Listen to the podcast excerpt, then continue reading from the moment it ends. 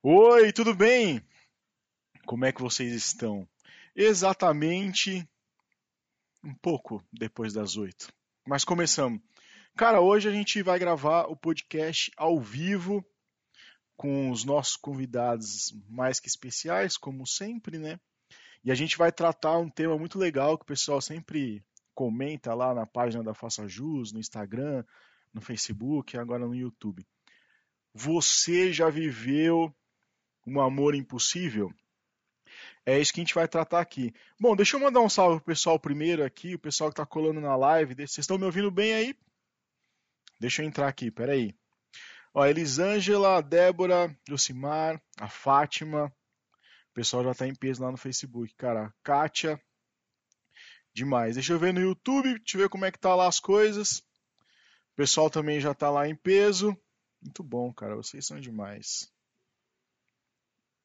E vambora. Deixa eu apresentar para vocês o time que está aqui em peso. Eu fiz um template maravilhoso para colocar essas pessoas aqui. Oi meninas, tudo bem? Como é que vocês estão? Boa noite. Olá. Todo mundo em silêncio enquanto eu falava. Todo mundo doente. É. Olha quem tá aqui, deixa eu apresentar. Michele Martins, do arroba Conta Pra Coach.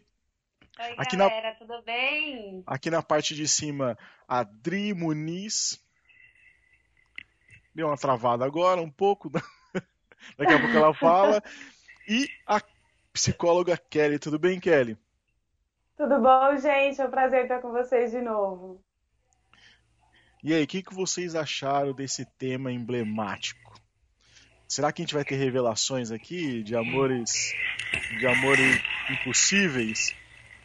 Eu resolvi que eu vou fazer a parte de Libras da live, Ah? Senão eu vou me ah. entregar muito aqui. Muito mesmo. Tô até com medo. Mas quem nunca Ah, eu viveu um tô- amor impossível, né, É. cara? É, pelo menos na- quando a gente é adolescente, a Adri caiu, mas daqui a pouco ela volta. De quando a gente é adolescente, que a gente tem aqueles amores platônicos, é, algumas pessoas têm pelo, por algum professor, por algum ídolo, pelo Luan Santana. pelo- Acho que é eu comum, né? Reeves, gente. Eu É. tinha muito um amor platônico por Johnny Depp. Confesso. Nossa, mas aí também, né? Tá declarado. Johnny Acho que Depp é até Johnny hoje.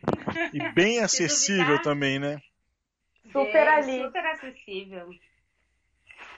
Mas os É um tema polêmico, comigo. né?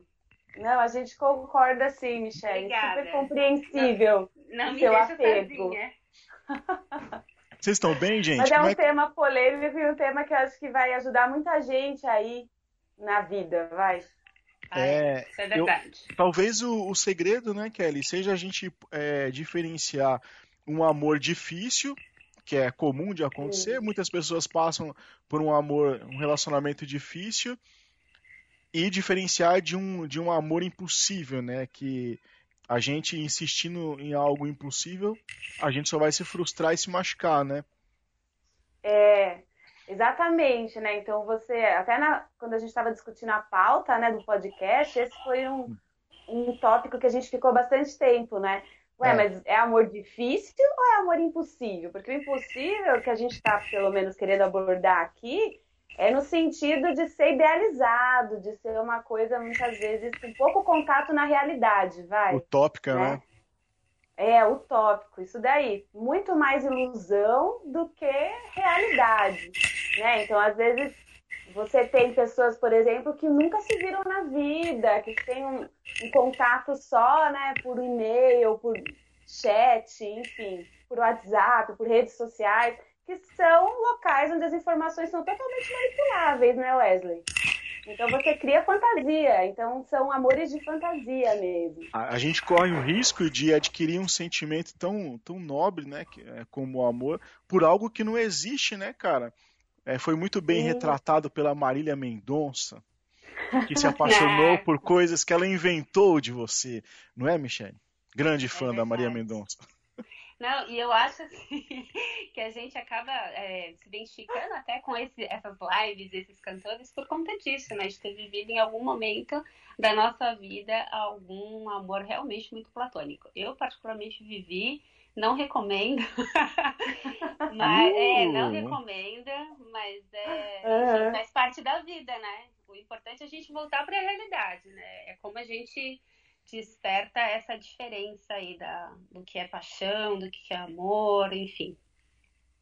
É, a paixão, ela sempre vai incluir esse encantamento, né? Então ela tem sim a sua pitada de ilusão. A diferença é que a paixão, com o tempo, ela tende a se transformar em amor, que é aquele estado de relacionamento onde você já conhece os defeitos, você já conhece as falhas é, de, personalidade, de personalidade, não, vai, as falhas como pessoa que todos nós temos é, do outro e ainda assim você permanece nutrindo um sentimento. Então o amor ele é muito mais maduro, porque ele é feito de muito mais dados concretos. Você realmente enxerga a pessoa no amor. Na paixão uhum. que você enxerga é o que você quer ver na pessoa, o que você quer ver nela. Né? Então é a projeção da ideia de par ideal. E aí quando você faz essa projeção de par ideal no outro, é importante lembrar que a expectativa é sua, né? Você que está criando, você que está projetando. Então é muito mais imaginativo e fantasioso do que real. Então, um amor você, desse, um amor você, não, né? Um sentimento desse. Você é totalmente responsável, então, por essa armadilha que você mesmo cria, é isso? Mais ou menos, né?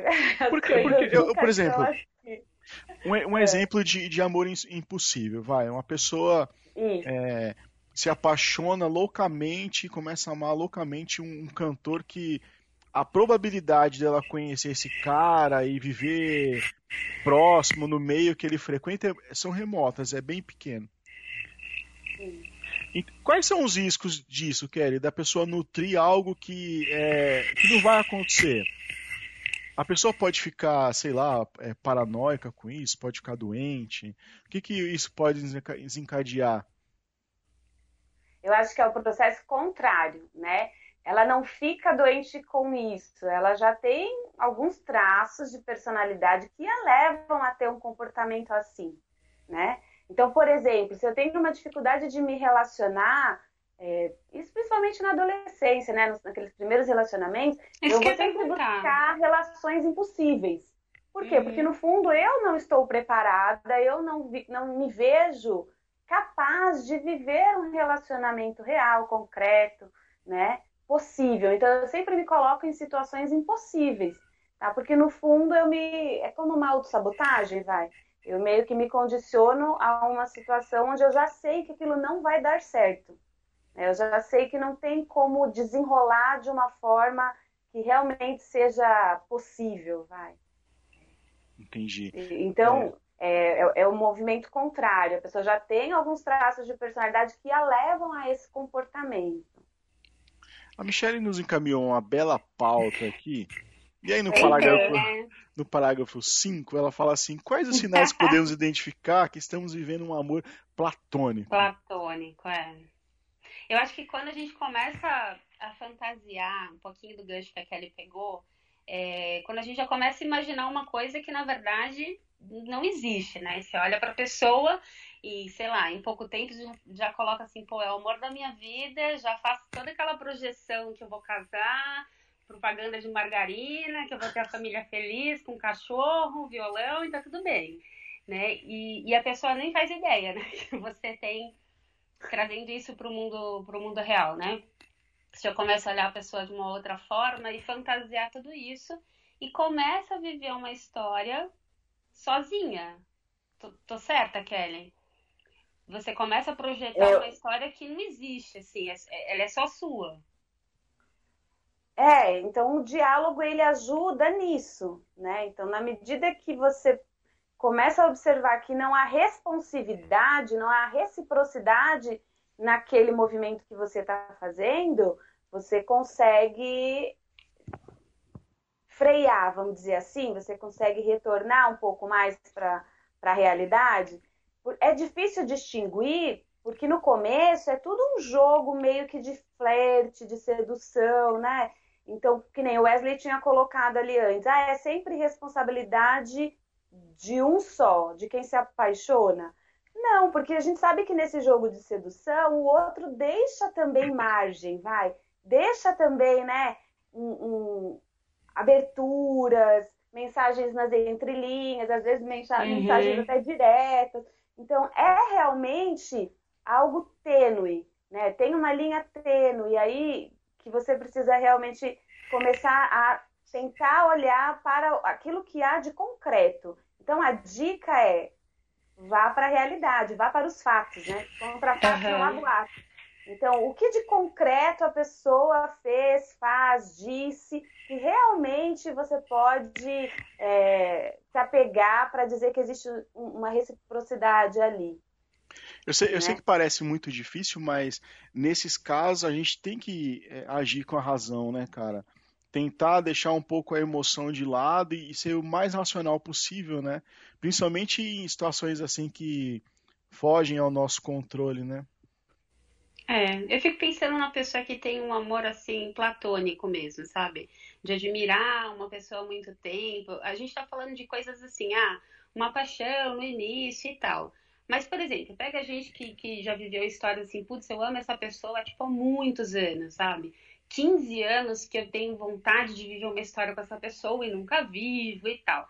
E no final das contas, isso está só na sua cabeça, muitas vezes, né? Mas como que a gente consegue identificar que, que de fato isso é, é, é uma realidade só nossa, né?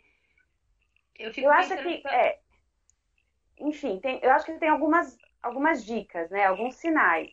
Um é esse, né? O que, que eu tenho de retorno? Uhum. Porque, gente, assim, o amor platônico em si, ele não é maléfico, desde que você saiba que ele é platônico. Sabe aquela música do Lulu Santos? Eu gosto tanto de você que até prefiro esconder. Uhum. Deixa ficar tudo entendido, né? Por quê? Não tem nada de errado eu gostar de alguém e decidir que eu não quero tornar isso público, que eu não quero comunicar, que eu quero viver aquilo de uma forma platônica mesmo, né? Ou seja, só minha e comigo mesmo. Uhum. Tudo bem, desde que você esteja muito ciente, consciente disso, isso não faz mal para ninguém. Eu acho que os problemas começam quando você realmente é, espera retorno, né? Uhum. Ou sofre por isso, né? De alguma forma isso te empata a Ou sua vida amorosa. a pessoa, né? Também tem essa, né? É. O seriado Yu lá, que o cara começa a ir atrás, inventa toda uma história na cabeça dele e tal, e começa então, a perseguir a outra pessoa, isso. né? Mas você vê, são graus, né? São graus. Tanto que, lembra que quando essa série foi lançada, muita gente comentou: ah, mas ele é apaixonado por ela, na paixão você fica um pouco assim mesmo. Aquele podcast que a gente fez sobre Stalker, a gente uhum. falou um pouco é. disso, né? É, é normal você ficar um pouco, vamos dizer assim, um pouquinho obcecado pela pessoa e querer ter informações, querer saber. Isso até um nível, né, gente? Passou de um determinado nível, a coisa fica patológica né, entra na persecutoriedade, em, em, criar sinais que na verdade não existem. Uhum. É, tá? A dica que eu dou é sempre intensidade e frequência. Quanto do seu dia você gasta nisso e qual a intensidade com que esses pensamentos é, ocupam a sua vida? Ah, o que, que, em que grau isso te atrapalha? Em que ambiente te atrapalha? Então, começou a atrapalhar na vida profissional, começou a atrapalhar a vida é, de relacionamento social, né, tem alguma coisa errada, né, tem algum probleminha aí, precisa dar uma olhada, procurar um, um especialista em saúde mental, psicólogo, às vezes em alguns casos até o psiquiatra já, quando começa a haver né, um comprometimento maior aí do, do, potencial, da capacidade da pessoa, porque realmente aí já chegou num nível patológico. Eu vejo, eu vejo também, Kelly e, e Michele, é, que existe em alguns casos é, é, é, é, mais o lance da conquista do ego, né? Por exemplo, de, de caras ou mulheres que vêm. Eu já, já recebi é, relatos de um cara falando assim: eu tenho uma amiga minha que eu sou completamente apaixonado por ela. Tenho um amor assim platônico. Só que ela é noiva. Aí, aí, fica a pergunta, né? Será que o cara realmente tem um, um, um, amor platônico por essa pessoa? Ou ele só quer massagear o ego dele ali da conquista? Dele falar assim, olha, consegui conquistar aquele, aquele amor impossível. Tem isso também, né, cara? De... Eu acho que tem, Wesley. Tem, é, existe sim essa coisa de você de repente. Ah, eu só, eu só grudei na pessoa porque ela é um desafio para mim, né? Porque ela já virou ali uma, uma disputa para saber se eu sou capaz. Também deve, deve ter sim esse, esse outro ponto. Mas a gente tipo... para pra. Desculpa, Mi, pode ter. Não, pode, pode falar. Se a gente para para pensar, tem uma cultura por trás disso, na própria ideia de conquistar, né? Então, assim, como assim conquistar? Não é território para você conquistar. Uhum. Não é assim. Então, eu me faço conhecer, o outro se faz conhecer. Se a gente se identifica e gosta um do outro, a gente decide um relacionamento. A ideia de conquistar, ela está muito relacionada a isso, a um desafio, a, uma competitividade. E nesse sentido, se torna algo mais autoafirmativo, né? Algo mais de ego mesmo. Então, eu quero aquela pessoa para eu sentir que eu posso, entendeu? Porque uhum. eu atribuí àquela pessoa características, é, idealizei naquela pessoa um, uma pessoa tão superior a mim que se ela gostar de mim, eu me faço superior também. Tá? Então, nesse sentido, tá mais para um, um, probleminha aí de autoestima rebaixada, que eu preciso do outro para me validar, para me autoafirmar, tá? Uhum. E aí uhum. enxerga esse outro como um troféu. Aí, lógico, conseguir, uma hora perde a graça, né? É. Porque na verdade era só para mim, não era porque eu realmente gostava daquela pessoa. Era Exatamente. só porque eu tava querendo me autoafirmar, né? Então, isso acontece muito nesses casos de pessoas comprometidas, porque existe a rivalidade. Olha que máximo, ela vai deixar o outro, vai deixar o cara para ficar comigo, né? E tem então, gente que só se relaciona com gente assim, né? Eu, tenho pessoas que, é. Que, que, que, já me procuraram assim, eu não consigo me envolver com uma pessoa que não seja casada. Parece que é um karma meu e tal, porque eu preciso me envolver com essa pessoa porque tenho a segurança de que se eu não quiser, eu não continuo. É bizarro, mas acontece. Ah, eu tenho um dedo podre. Ah. É, é sério. Eu acho que isso pode estar relacionado também com o medo da pessoa de se relacionar, né? Que é, não sei. Tem a ver com o medo da pessoa de se relacionar. E acho que sempre fica para essas pessoas que têm esse dilema a questão, né? Por que, que eu preciso de uma relação triangular? Porque eu sempre uhum. preciso estar como se eu fosse uma, uma disputa, né? É, como, eu estou sempre Disputa competindo com outra. Então a minha questão é mais com a, a outra pessoa do que com, a, com, com, o cara, entendeu? Então uma mulher que se interessa por um cara casado, às vezes ela tá mais. E sempre isso acontece, não é assim, aconteceu, foi uma exceção. Uhum. Não, sempre tá sempre com pessoas comprometidas. Às vezes eu tô muito mais interessada em ganhar daquela outra mulher, entende? Uhum. É mais uma questão interna, e aí que tem relação com as minhas relações é, afetivas iniciais na vida, tá bom? Pai, mãe e, e Édipo, daí pra frente, do que necessariamente eu gosto mesmo daquele cara, né? Então, para essas, essas relações impossíveis, Leslie, esses amores impossíveis, eu acho que uma pergunta que fica, que vale muito a pena para você ver se você está na ilusão ou você está na realidade, é o que é que eu gosto nessa pessoa? O que eu gosto nessa pessoa existe? ou eu simplesmente projetei, inventei na minha cabeça coisas que eu gostaria muito de conhecer uma pessoa que tivesse aquilo, que fosse daquele jeito. E aí eu só visto aquela roupinha na pessoa e digo, é, gostei dela, mas no fundo a pessoa não é aquilo. Uhum. A pessoa é, é, de outro jeito. Né? Então, quais, quais são as informações reais sobre essa pessoa que te encantam? Existe isso? É real? Ou, ou é, é projeção que... tua? Ou é algo é. que você inventou, né, cara? Verdade. Né? Então... Isso é recíproco, né? Se tem o retorno da pessoa também, né? Se a pessoa é, também embarcou na história com você, né? Exatamente. A questão, é, a que, é, voltando na questão do ídolo, né? Então, a gente sabe que ser humano é falho, ser humano, ninguém é perfeito, não existe uma pessoa melhor do que a outra, pelo menos no meu entendimento, Ninguém é superior a ninguém, as pessoas são todas iguais no fundo. Só que pessoas públicas acabam tendo que, e até sem querer, né, de forma inesperada, construindo um personagem, uhum. né? E aí esse personagem é pelo por quem as pessoas se apaixonam. tá? Então, você às vezes vem, monta um blog, monta, sei lá, uma página, e nesse blog, tá nessa página, você mim, acaba tendo uma postura. Não, não tô. acontece muito. Eu, eu você achei também. uma boa dieta, entendeu? Eu, eu achei que... Você viu aí, Wesley? personagem. Não é, qualquer pessoa é pública, um ator, um cantor, um jogador de futebol, o que você conhece dessa pessoa? O que a mídia te permite conhecer, uhum. né? O que você conhece do blogueiro? O conteúdo que ele pode postar, né? O conteúdo que ele se direciona. Mas e a pessoa? O humor que ela acorda, a maneira como ela lida com as frustrações. Os defeitos, né, né cara? É. Não, coisas que têm muito a mais peso no relacionamento, né? com a capacidade dela de diálogo, né? Ela fica bicuda e, e para a conversa toda vez que ela não é satisfeita nas suas vontades ou não, ela tem maturidade ali para expor as situações e para travar diálogo.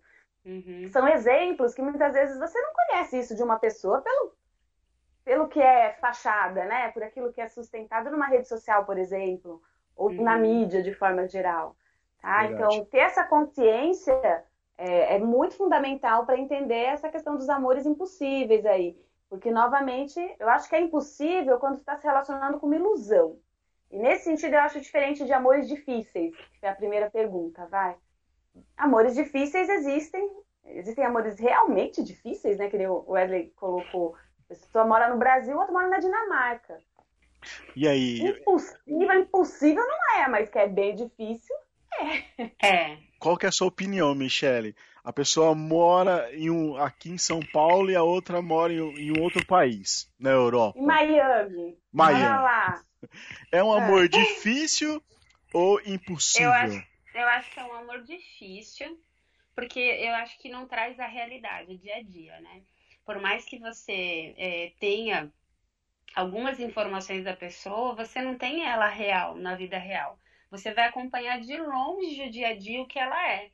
Isso não traz para você a realidade, né? Então eu acho uhum. que é, é difícil, não é impossível. Eu acho que se você consegue estabelecer com essa pessoa alguma conexão é, para construir, seja no diálogo, seja na troca do dia a dia ali, conversas, né, principalmente, é o que vai te abrir alguma possibilidade para você ver o quanto de realidade tem nessa relação, entendeu?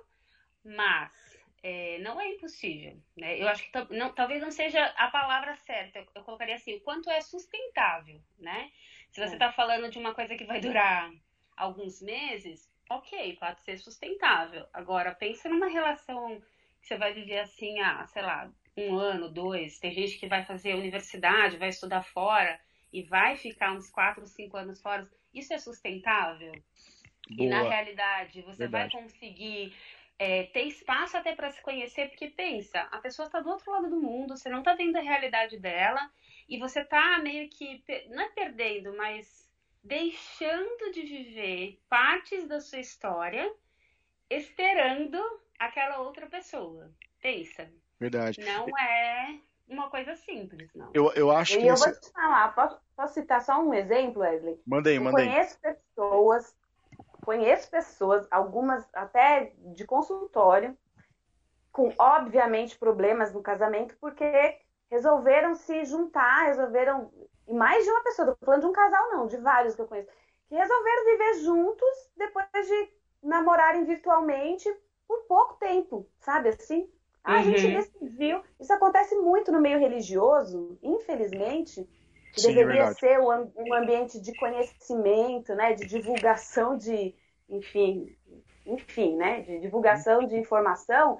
Muitas vezes as pessoas elas elas tentam facilitar o trabalho delas, assim, ah, não, Deus me revelou que é essa pessoa. Aí eu caso com a pessoa, vou viver com a pessoa de uma forma completamente imatura, né? Porque é, relacionamentos são difíceis. Todo relacionamento uhum. é difícil. O ser humano é complexo. Então, tudo é complexo que, que vem dele também.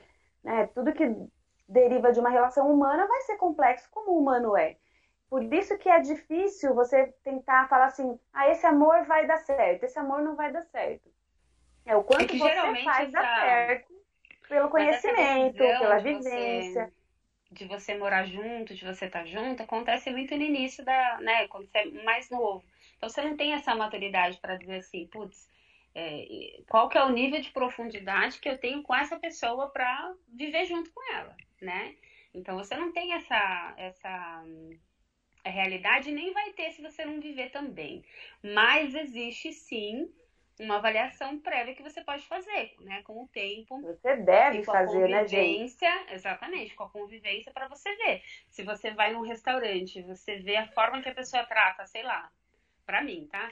A forma que ela trata um, um garçom diz muito para mim como ela trata qualquer pessoa.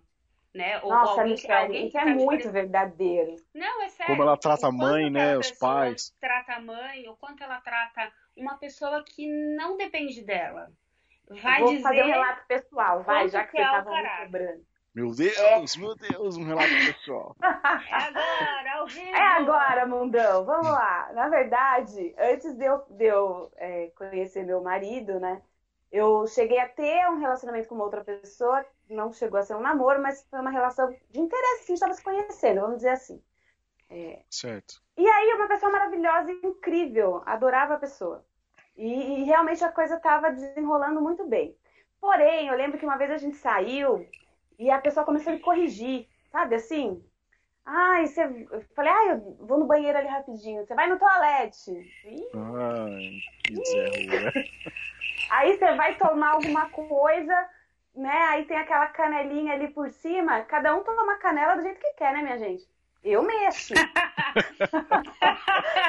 Aí a pessoa falou assim: não, não pode mexer, que eu tenho que deixar ela paradinha em cima tal. Aí eu já percebi que não era o meu espaço, que não era o meu lugar, que eu, para mim, preciso de uma pessoa que respeite. Que deixa eu mexer entenda. a minha canela. não, que, minha canela.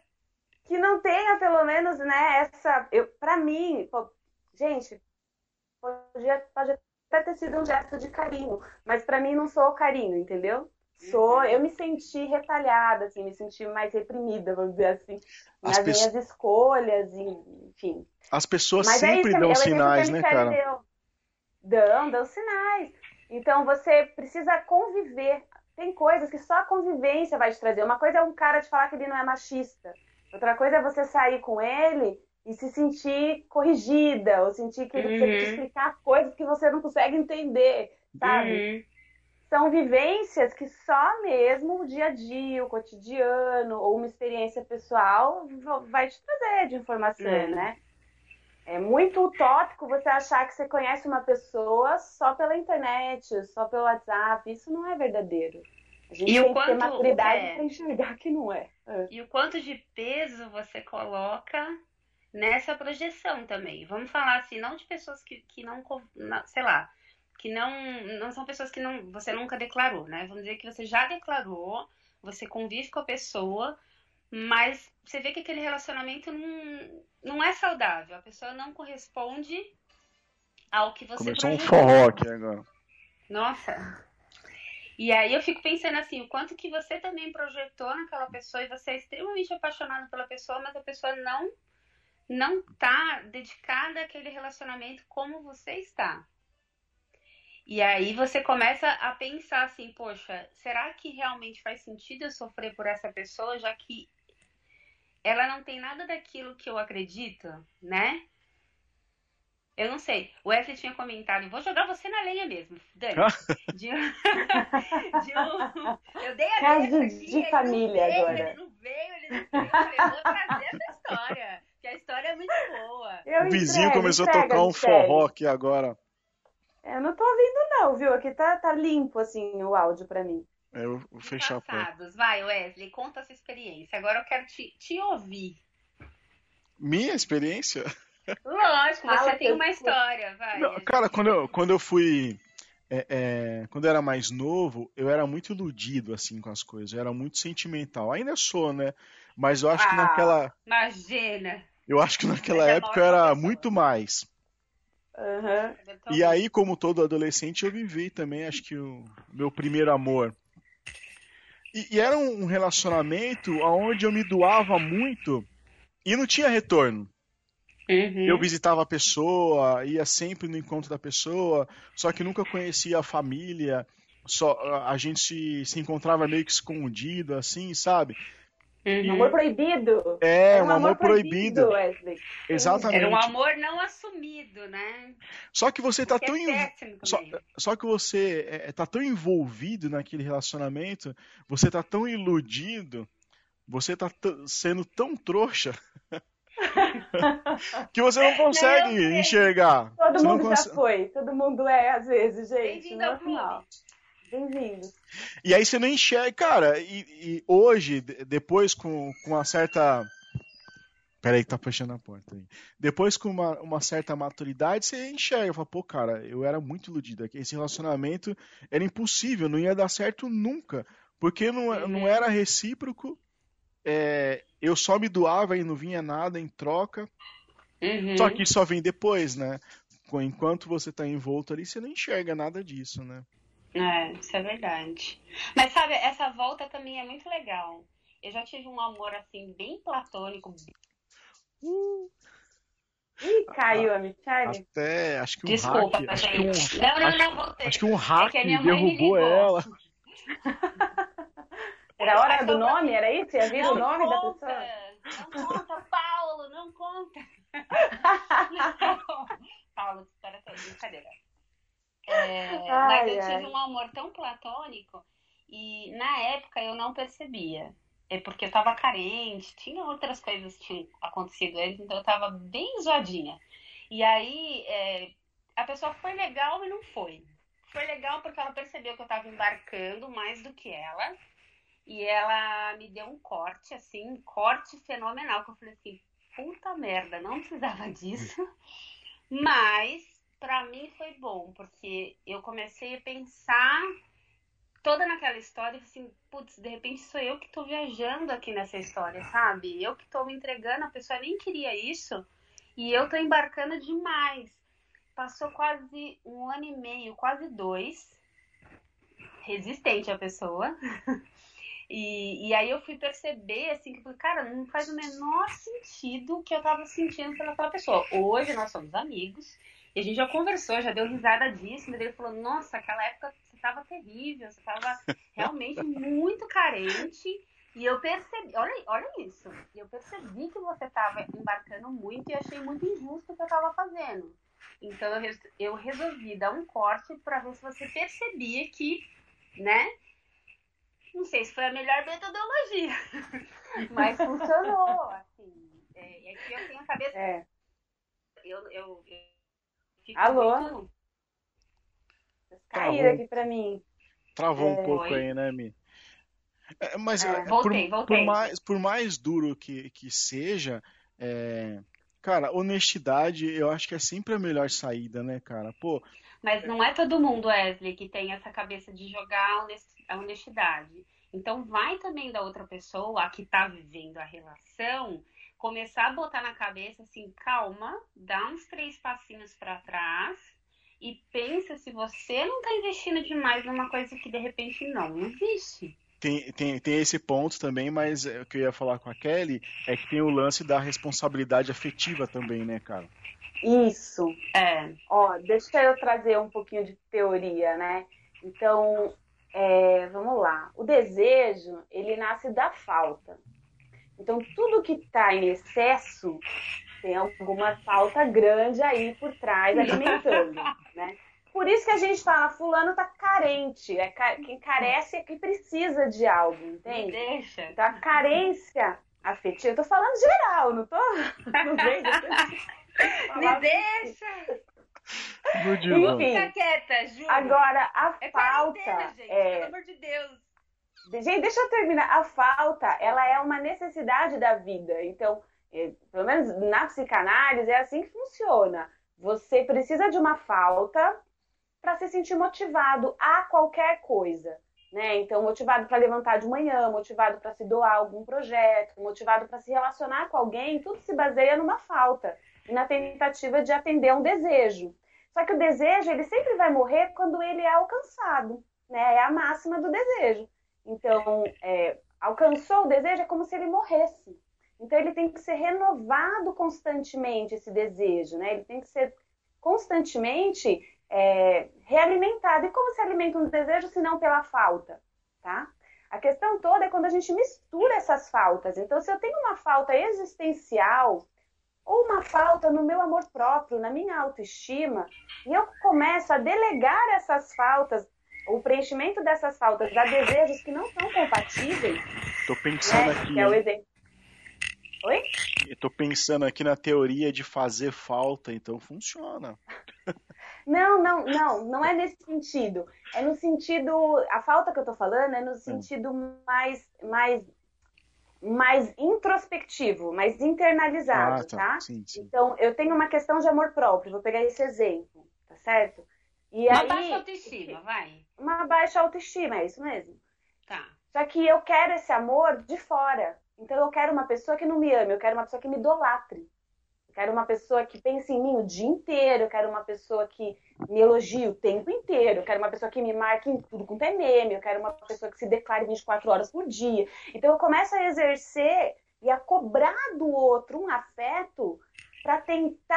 preencher um vazio afetivo que é meu e que eu tenho que dar conta dele, entende? Uhum. É, e, aí eu acabo tensionando a relação, a relação fica muito pesada, porque ninguém dá conta disso. Claro. Nenhum outro vai preencher uma falta que é de amor próprio, entende? Que é de estima própria.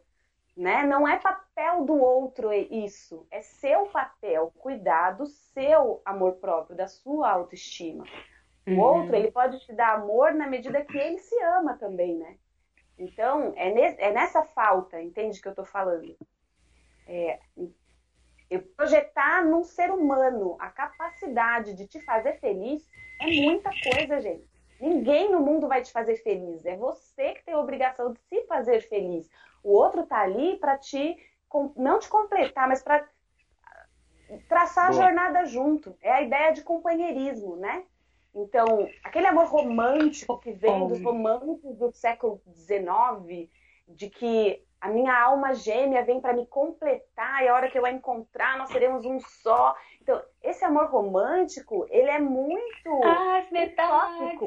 Da é, da laranja. Enfim, isso, isso é utópico, né? Então, nenhum ser humano tá aí para preencher ninguém, não, né? Então, se eu tenho dificuldades em ser uma pessoa completa ou de me sentir plena em mim mesma, nas minhas capacidades, nas minhas habilidades, essa é uma questão minha. Sabe aquela esposa nervosa que fala assim: ah, eu casei com um cara calmo que é para ele me dar tranquilidade? Tá errada. Ninguém nasceu para ser a sua ponderação, para ser a sua, o seu equilíbrio emocional. Você tem que desenvolver equilíbrio emocional suficiente como ser humano saber se relacionar com as pessoas. Essa resposta né? é sua, então, minha filha. É sua. Não, então a ideia de que um outro existe para te completar é muito narcisista, né? É muito egocêntrica. É. O outro tá ali para mim, é como se ele fosse um instrumento para você. E a vida não é isso. Fala, Jéssica. Tá? Não, eu só fiquei pensando, é, tem não sei se o pessoal está participando da live, se hum. alguém quer perguntar, se alguém quer colocar algum ponto. Só eu vi, enquanto... eu vi uma pergunta aqui sobre diferença de idade. Se isso é, pode ser um agravante, ou pode ser um relacionamento difícil ou impossível. Mas eu acho que cada um tem seus obstáculos, né? Depende do pensamento da pessoa, né? Para você, Michelle. Ô, gente, eu sempre na, na você acha, você acha que diferença de idade é um obstáculo ou dependendo da idade é, pode ser um, algo impossível? Eu acho que depende de como a pessoa pensa, independente da idade. Por quê? Pra mim. Por quê? Pra você. A Kelly caiu? Não, Não tá. Porque é, eu acho que assim, a idade, ela Eu, eu saí rapidinho, porque eu já volto. Tá bom. A idade pode sim ser, para mim, é, não impossível, mas pode dificultar. Gente, não principalmente porque a gente pode estar falando aí de. Tá rolando um, um fundinho aí o negócio. Eu vou tentar falar mais alto. Brincadeira. Rolou uma DR aí ao vivo, mas enfim, eu acho que a diferença de idade ela pode estar muito mais do que a pessoa pensa, né? Se ela vê aquilo como uma coisa é, que é um empecilho, ela já criou uma dificuldade, né? Parte desse princípio. Agora, Oi. Voltou. Voltou? Voltou. Pode concluir. Agora, é, eu não acho impossível, não. Eu só acho um pouco mais complicado dependendo da fase, da forma que a pessoa pensa. Mas aí é uma compatibilidade que as, as duas pessoas precisam avaliar, né? Eu já tive diferença de idade, tanto para mais quanto para menos. Voltei, voltei. Oi. E, é... e aí, na verdade, para mim não teve muita um diferença, não. E, cara, eu, eu acho que, que é muito particular. Eu, na minha opinião, é. acho que idade está mais relacionado é, a estado de espírito, cara. Existem pessoas que têm uhum. a idade muito avançada, mas o, esta, o estado de espírito da pessoa é muito jovem. Gente. Usa marcação de memes. Então isso não. Eu, eu tenho 38 anos. Ninguém me dá a idade que eu tenho. Verdade. E eu acho que é, que é uma questão de estado de espírito mesmo. Assim, Às vezes parece que tem 18. Gente. Muito obrigada pelo feedback. Ao vivo também. Mas eu é, é porque Vamos eu acho que é realmente estado de, de espírito da, da pessoa. Tem a incompatibilidade, sim, se for, eu acho que uma diferença muito grande de idade, porque pode ser que você esteja numa fase da vida é, muito diferente da outra. Eu não acho impossível, mas eu acho um pouco restritiva, assim, um pouco mais difícil. É, tem, tem algumas outras coisas que vocês veem como, como impossível ou difícil? A gente já falou de distância, a gente já falou de, de idade. O que mais poderia ser um impeditivo de um relacionamento? É... Realidade? Eu vou, eu queria comentar um pouco. Estão me ouvindo? Agora sim, fala aí. Eu tô participando? Tá. Tô participando. Eu queria. Tá. Eu queria dar um. O Wesley abriu aqui. Eu acho que eu tô com delay, na verdade. Mas eu vou falar um pouquinho no sobre esse relacionamento de pessoas com, comprometidas, né? Então, uhum. uma vez eu tive um, uma paciente, eu acho, que tinha essa situação. Ai, ah, com meu marido as coisas não rolam desse jeito, e quando eu tô com outra pessoa, é tudo as mil não tem problema nenhum. É... Só que a pessoa também não estava tendo o discernimento de perceber que a, o marido ela dividia uma vida, né? Então era uhum. conta para pagar, era filho para educar, é, era as dificuldades de uma vida real. Enquanto num caso você só tem passeio, você só tem amor, você só tem, né, a parte boa da coisa, tá? É, então, se eu não consigo desenvolver a minha maturidade para lidar com um relacionamento que tem que enfrentar dificuldades do mundo real, eu me refugio numa fantasia, aí é óbvio que essa pessoa que só faz parte dos recortes positivos da sua vida vai ser encantada, vai ser perfeita, vai ser maravilhosa, né? Mas no dia a dia, será que ela também é assim? Tá? Uhum. Então a ilusão ela também mora nisso, nesses recortes de realidade onde eu vivo ilhas de alegria, né? E, e, mas será que isso é real? Será que isso é verdadeiro? Será que isso realmente é condizente com uma vida a dois? Muito bem. Tem gente. o Snow subiu Muito aqui bem. na mesa. Não, mas esse, eu acho que essa, essa coisa que a Kelly trouxe, ela também é, traz a realidade de muitos casais é, que passam muito tempo junto, né? Assim, anos de relacionamento e começam a sentir falta do, do que de fato também é importante numa relação, né? Que não é só também você trabalhar com contas, não é só problemas, tem o outro lado também, que é o lado de vocês lembrarem porque vocês estão juntos, como parceiros e tudo mais. Até se reinventar, é... né? É, porque é muito mais fácil, realmente, você se encantar por uma pessoa fora de um relacionamento, né? Porque dá menos preguiça de você ter que voltar a se dedicar àquela outra pessoa e tal. Mas não é amor, né? É uma, uma fuga ou qualquer outra coisa que você possa chamar. Tá, Mas eu, eu é, acho que é mais. Separar, dá para separar, é, por exemplo, se você tá vivendo num relacionamento abusivo ou que realmente não tem mais amor e que te traga outras coisas que vão falar assim, putz, realmente o casamento não dá mais certo, tudo bem. É uma decisão dos dois de separar. Mas vai, vai da pessoa também saber o que ela quer se dedicar, né? Eu acho que é mais barato, financeiramente falando, você recuperar o seu casamento do que você separar, não é? Matematicamente falando agora. É muito caro se separar, gente. É uma nota. Não. É caro separar, mas. Até, até de outros esforços. Não podemos meu. falar disso agora. não é um bom momento. Não, mas é, nem, nem financeiramente é mais. É, é, é, mais viável você tentar recuperar seu casamento, tentar salvar o seu casamento, do que você abrir mão. Obviamente que existe algumas situações que é irrecuperável, né? Relacionamentos é, eu... tóxicos e tal. Mas em outras, é. outras situações vale a pena, cara, tentar recuperar, né? né é, eu não acho que é a grana que seja o motivo para isso. Mas eu acho que deve, deve, existir essa reflexão, se tem realmente amor, se, se aquilo é, é recuperável, se as duas pessoas estão embarcadas nessa história ainda né? Porque tem é. isso também. É, sim, pode ser sim. que você esteja super embarcado na história e muito afim de recuperar o seu casamento, mas a outra pessoa não quer. E você vai fazer e, isso. É, isso é uma é, coisa importante. Por exemplo, eu tenho, tenho pessoas que eu conheço também, é, que eu já atendi, que assim, às vezes a pessoa está passando por uma situação que ela acha que ela precisa parar de amar o outro para daí decidir por uma separação ou por, pelo fim de um relacionamento que ela não enxerga que aquele relacionamento não faz bem para ela e para o outro, entendeu?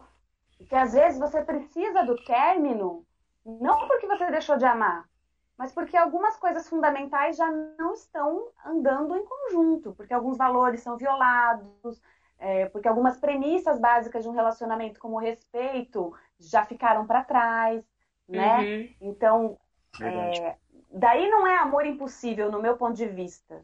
Daí é, é escolha, é daí é decisão. É.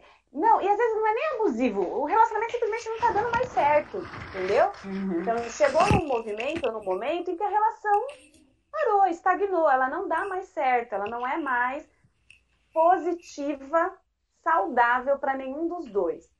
Ok, então se decide por término. Ah, mas eu ainda amo ele. Claro que você ama, né? É, você vai estar esperando parar de amar para tomar uma decisão que te faça bem. Tá? Uhum. Tá? Então, nem sempre o amor é a única medida, é o único critério.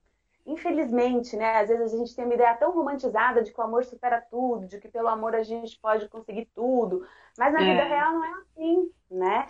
A vida real, a gente tem o amor como um componente de um relacionamento, mas outros pilares também são fundamentais, como respeito, então, como que você fica com uma pessoa que diz que te ama, mas não te respeita? Ah, então não ama. Às vezes ama, né? Com, dentro da capacidade e da, do jeito da pessoa de amar e de vivenciar o amor, ela ama. No melhor dela, ela ama. Mas isso é suficiente para você se manter numa relação? Vou jogar uma bomba aqui agora. Ah, meu Deus do céu. Que eu fiquei pensando, tá? Dona Flor e seus tá. dois maridos. Podendo ai, ai, ai. duas pessoas ao mesmo tempo?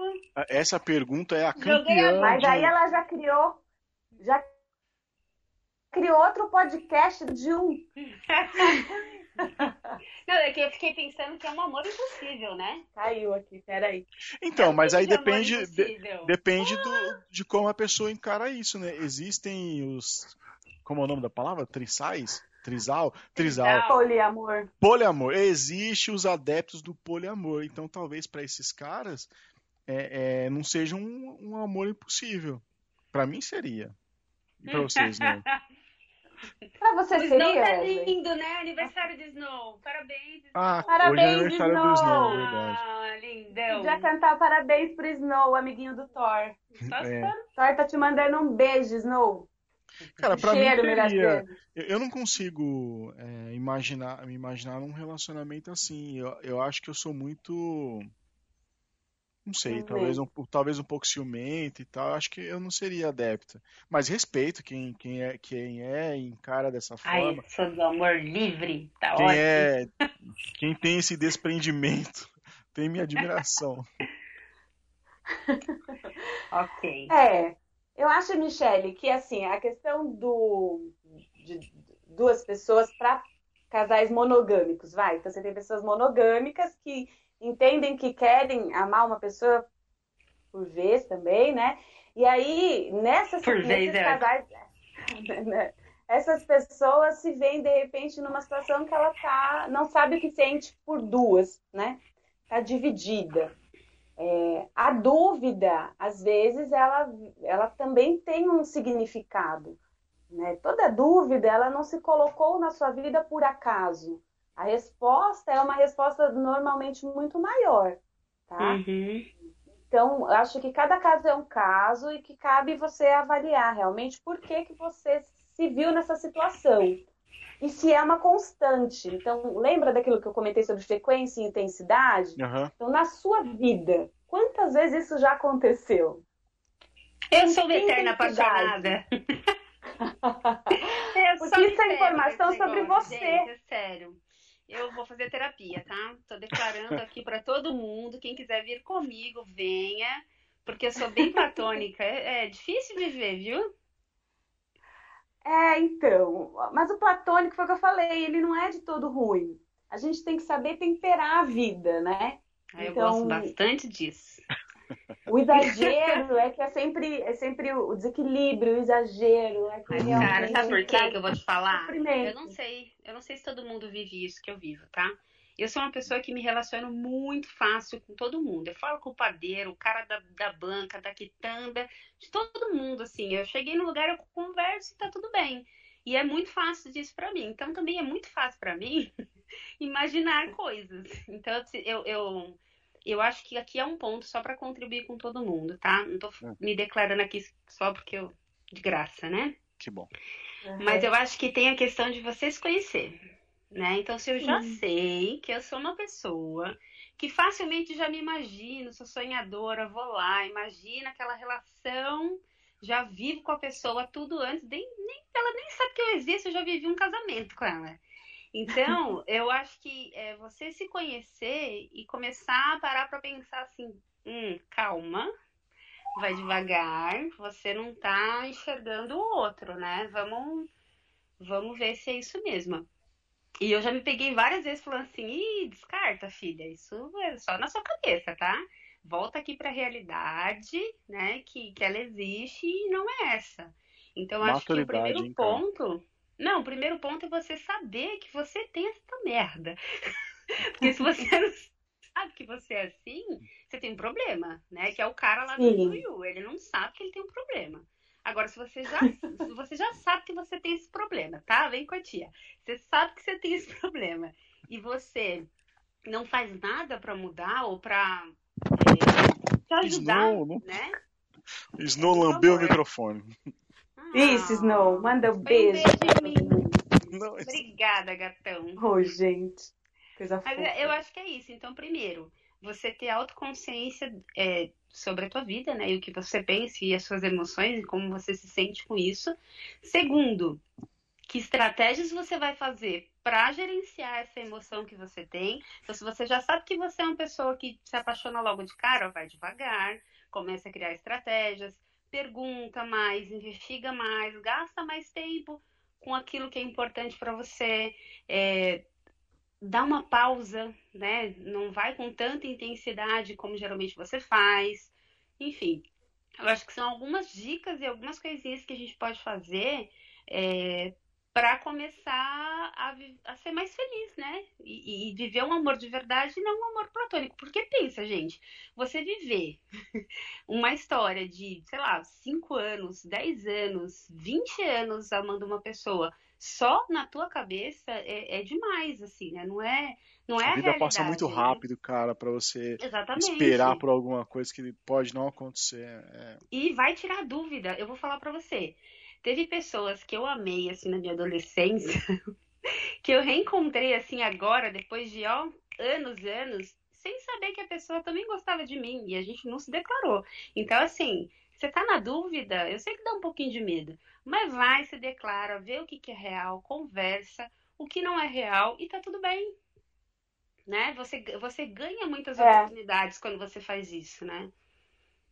Sim, e achei perfeita a sua colocação, Michele, porque é isso mesmo. É, inteligência emocional não é deixar de sentir, tá? Então, poxa, às vezes você se vê numa situação que você fala, nossa, eu nunca imaginei numa situação dessa, nunca imaginei uhum. que eu ia viver isso, eu sentir isso. O que, que você faz? Você nega?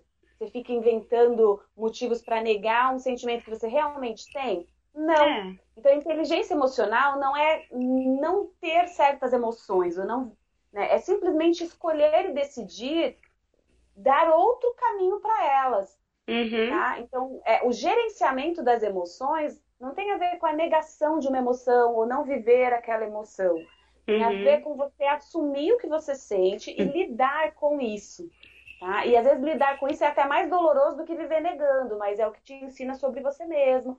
E é o que daí te dá mais autonomia para decidir na vida é, de forma mais sábia, uhum. emocionalmente mais sábia, ou seja, que não vai ferir outras pessoas nem te ferir, ou pelo menos não ferir tanto, tá? Então, é. sim, o, o caminho perfeito, e é o que a terapia realmente ajuda as pessoas, é nesse autoconhecimento. Então, por exemplo, na situação que você colocou lá no início, agora, no início da sua fala, ah, eu sou uma pessoa super platônica, eu sempre me vejo nessa situação. Sofredora, ah, adoro uma live sertaneja. Super sofredora, é meu isso. Me chama, né? me chama pra live que eu vou sofrer horrores. Enfim, se você reconhece isso em você, a pergunta que fica, sempre se questione, né? É, qual o papel da ilusão na minha vida? Que importância que a ilusão tem para mim, para eu sempre precisar dela e de alguma forma estar tá sempre correndo atrás dela e, e ela tá sempre nascendo de novo no meu peito? O que, que a ilusão tem para trazer para mim de informação sobre mim mesma, sobre quem eu sou e o que eu busco na vida e quais são minhas necessidades meus desejos, né? É, para daí a gente conseguir virar essa chavinha da repetição, porque a repetição, ela é sim uma lição não aprendida, né? É algo de você que você não escutou e que você precisa em algum momento parar, refletir, responder para conseguir virar essa chavinha, né? Então a ilusão ela é muito importante e volta para aquele ponto do desejo que a gente falou. O desejo, ele é fundamental. Negar um desejo é que é doença. Uhum. Na saúde, eu assumo o meu desejo, eu assumo a minha necessidade dele e eu começo a encará-lo e, e, a simplesmente confrontar esse desejo comigo. Poxa, mas não tem a ver com os meus valores. Poxa, mas não tem a ver com o que eu quero para minha vida, não tem a ver com o meu objetivo de vida. Então eu vou, eu vou gerindo essas emoções, né? Eu vou de alguma forma administrando o que eu sinto em relação aos meus valores pessoais e vou aí calibrando o meu comportamento, né? As decisões que eu tomo a partir desse autoconhecimento emocional. Uma aula, meus amigos. Vou falar para vocês. Muito bom, viu? Pô, demais. Legal, demais. Sabe o que eu tava pensando? Quando você ah. falava, Kelly, eu tava pensando na música Evidências. Ah. Se tem uma coisa. E nessa ficar... loucura! De dizer que não te quero! Tô negando, a aparência! Disfarçando a evidência! Mas pra que viver mentindo? Se eu não é, eu posso enganar meu coração! É o retrato assim, do, amor Não, é pra vocês. Se vocês é, que gravar se vocês tiverem que gravar alguma coisa dessa live, grave evidências. que evidências vocês possuem para dizer que aquele amor é. é. verdadeiro? Realmente, toda vez que você ouvir evidências, você vai lembrar disso. Gente, eu queria, eu queria agradecer vocês, cara, por esse, ah. esse compartilhamento de experiências. Foi show, adorei também. Foi demais, Pena cara. que a Adri não pôde ficar, né, Adri? É, então, a Adri Nossa. caiu. Ela, eu tava vendo as mensagens dela aqui, ela falou que o pessoal lá no prédio dela começou a ver uma, uma live, e aí sobrecarregou hum. a internet. E aí caiu. Nossa. Ah, deve ser do da Sandy Júnior, não é? Nem Vai... é Sandy Júnior, imagina. Vai começar agora, né, a live do Sandy Júnior. Então eu queria agradecer Não, vocês, cara. Obrigado pela participação, pela força. Ah, tava com saudade. Brigadão, ó. Foi muito gostoso. Adorei beijo. também, gente. Foi show de bola. Um beijo, viu? Até mais. Beijos. Tchau, amores. Beijos. Boa noite. Michelle. Essa live vai ficar gravada? vai ficar gravada. É Michele, arroba, conta pra coach, Kelly, arroba, arroba Kelly, a, a psico. A psico. Então é isso, gente. Obrigado, viu? Beijo, beijo, beijo, beijo. Beijo. beijo. Tchau. Boa noite. Boa noite. Tchau, tchau. E esse foi a gravação do podcast ao vivo, cara. Foi sensacional, maravilhoso. Obrigado pela participação de vocês aí nos comentários. Vocês chegando juntos sempre. Muito bom poder contar com vocês. Essa, essa, esse podcast vai ficar disponível no Spotify, no Diesel, onde mais? Deezer, né? Todas as plataformas de, de, de música que você tem aí como preferida vai estar disponível esse podcast. Tá bom? Obrigado pela oportunidade.